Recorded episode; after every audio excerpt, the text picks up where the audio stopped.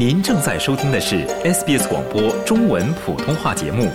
更多节目内容请浏览 sbs 点 com 点 au 闲斜杠 mandarin 或下载应用程序 SBS Radio App。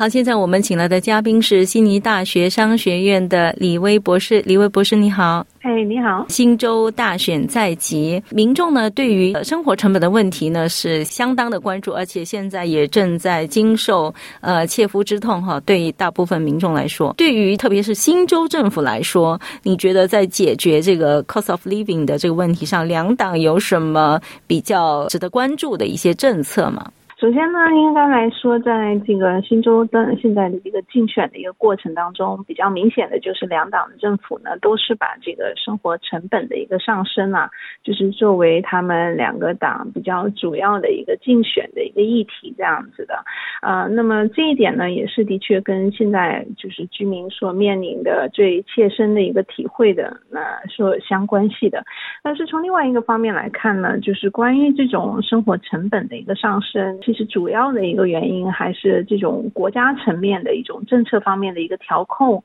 啊，跟这个利率的上升有关。但是另外一个方面呢，也是跟国际上的一些形势有关系。那么主要是这种呃，在欧洲这边的乌克兰还有俄罗斯的一些危机，影响到这种主要的能源的价格的一个上升，还有大宗产品的一个价格的上升。那么再加上国内这个利率的一个上升，导致这种啊款贷款的利率的一个上。那么，所以这些所有的每一个部分，我们其实看一下，都是跟这个州政府应该相对来说，它没有太大的一个能力去改变，就是当地呃本地的一个呃生活的一个成本的一个上升。所以我们看到，其实虽然说两个党在这个生活成本这个方面都认为这是啊今年竞选最主要的议题之一，但是呢，他们两个党之间也没有太大的一个区别，就是就如何去解决这种。生活成本的一个激增这个方面也没有太主要的一些区别，只是一些就是比如说在具体的政策方面，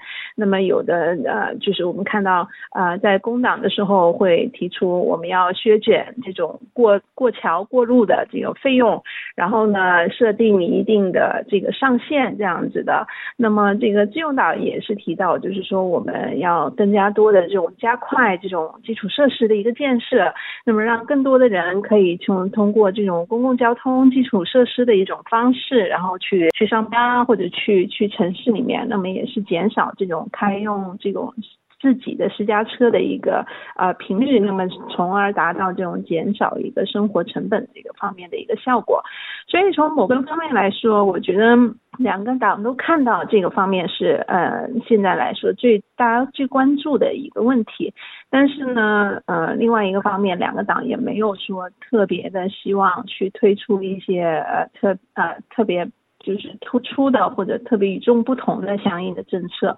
啊，主要是跟现在我们整体的一个经济形势有关系吧，然后也跟现在来说，就是两党其实呃也是吸取之前啊联邦呃竞选的一个教训，就是说我们在这种现在的这样一个经济还有政治的一个环境之下，可能还是以比较稳健的这种竞选的一些政策为主的话呢，那么对于两党来说都比较好。所以我们看到传统上讲到很多关于什么私有化啊、公有化啊这些传统上的话题。那么在这一次的竞选当中，并没有太多的体现出来。现在来看，我们看，其实，在之前的这个自由党执政期间呢，那在新州其实有很多一些自由化、呃私有化的一些案例了。那么我们看到最近这几年最突出的是一个呃电网方面的呃私有化，就是当时西纳威尔市的政府呢，就是说把当时很多的这个电网原来是国有的一个呃所有制的一个体制之下。那么，因为电网这个方面实际上是归这个州政府来管理的，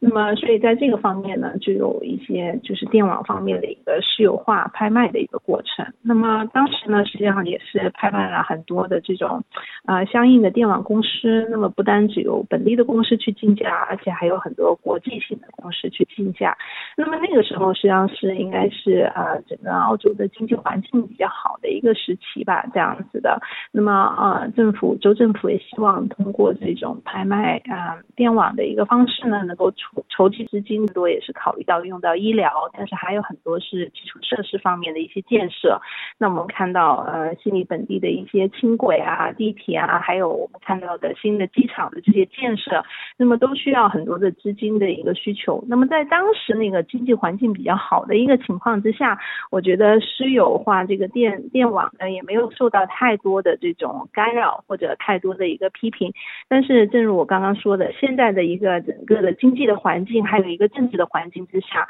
我觉得两个政党都没有太多的信心去，就是等于说去呃波动这种比较敏感的这种呃相应的一些政策的领域。所以今这一次的这个竞选当中，我觉得大家都是采取比较保守的一种政策吧。所以在提到呃选举的时候，主要所要强调的领域还是跟生活成本激增啊，或者我们现在看到住房危机啊，还有一些相应的基础设施建设方面的问题，但是没有一些大的就是比较激烈的一些改革的动向。住房危机其实呢，也是会让我们也特别关注购买房子方面的，在新州特有的一些政策。是，所以现在我们看到，在澳大利亚内部，尤其在新州啦，就是在过去的两个月当中，其实大家最明显的体验体验到的一点呢，就是这个房租的价格的一个上升啊，尤其在中心的城市啊，这边悉尼啊，然后比较大的城市乌龙港啊这种城市的时候，我们看到整个租金的一个上涨，嗯，单只是百分之十，有的是百分之二十的一个增长的一个水平，啊，那么的确是对于很多的，就是消费者来说是一个很大的一个压力，尤其是对于这种国际学生还有国际的这种移民方面，啊，这个悉尼的这种竞争的一个优势，或者新州的一个竞争优势，可能也会相应的受到一些影响。那么，所以在两党方面呢，其实在解决这种关于这种房屋啊、房价的一些控制方面呢，也是会有相应的一些政策，而且有一些相应的区别。比如说，我们看到啊，工党。其实他一直比较强调是要建造更多的这种公共的住房啊，或者是一些经济类型的一些住房这样子的。那么这样就是让一些可能收入比较低的一些家庭啊，尤其是或者说是嗯，在社会上面就是面临的一些呃比较多困难的一些家庭，那么他们可以去住进这种